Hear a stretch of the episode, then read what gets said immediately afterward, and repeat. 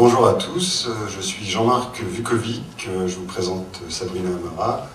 Nous sommes ici pour vous parler de La tunique et le sang. C'est un drame historique qu'on a pensé au moins au départ comme un 90 minutes, un unitaire de 90 minutes. Et je vais tout de suite donner la parole à Sabrina pour qu'elle vous résume l'intrigue. Alors on est en Champagne, en plein Moyen Âge, L'histoire se passe à la fin du XIVe siècle. Et elle commence avec euh, le personnage principal qui s'appelle Arnaud le Sage, qui est un brigand de grand chemin, euh, qui n'est pas pour autant une crapule. Euh, il est simplement victime de son époque. On a une époque où la Champagne est ravagée par la guerre de Cent Ans, par les pestes. Et lui, donc, multiplie les rapines pour, pour gagner sa vie. Et aussi parce qu'il a un projet, euh, qui est de se marier avec Isabelle de Réau, qui est sa bien-aimée, une femme qu'il aime euh, plus que tout. Et il va commettre l'irréparable, quelque chose qui va bouleverser ce projet et, toute sa vie.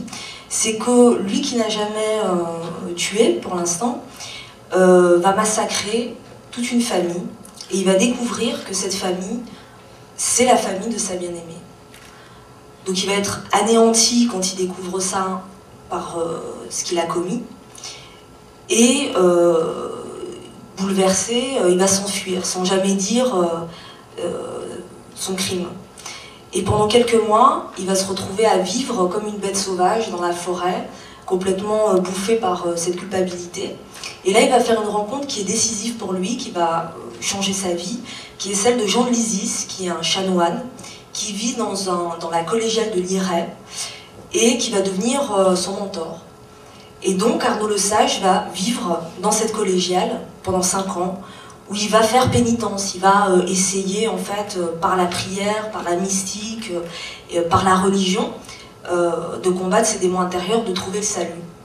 Or, à cette époque, et ça c'est un fait historique, le Saint-Suaire est rapporté d'Orient et se retrouve dans cette collégiale de l'Iray.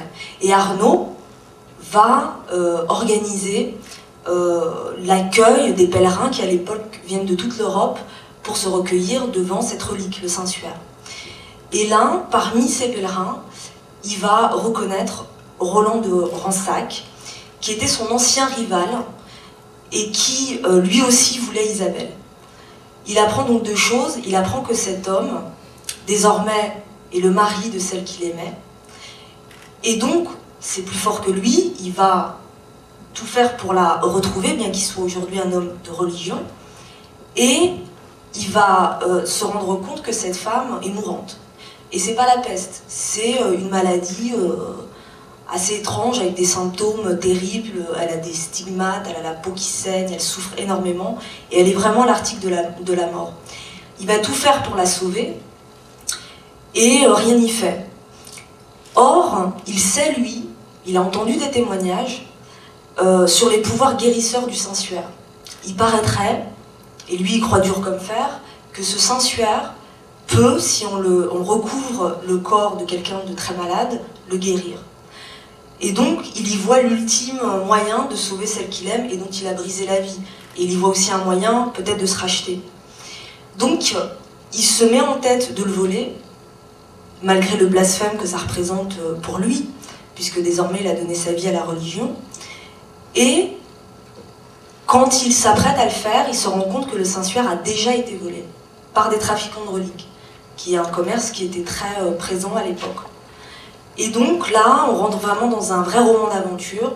Il va tout faire pour retrouver euh, le Saint-Suaire, avec à ses trousses la ministre euh, de l'église secrète, qui pense qu'il est le coupable, le véritable coupable. Il va renouer aussi avec son passé de brigand, ce qui va lui permettre, euh, qui va lui être très utile dans cette quête, qui, au-delà du soir, est euh, pour lui, euh, c'est la quête de son salut en fait, c'est la quête de sa rédemption. Alors est-ce qu'il va y arriver ou pas? Et d'ailleurs, est-ce que le Saint-Suaire vraiment a ses pouvoirs guérisseurs ou pas? Bah, C'est tout, l'objet aussi de l'histoire.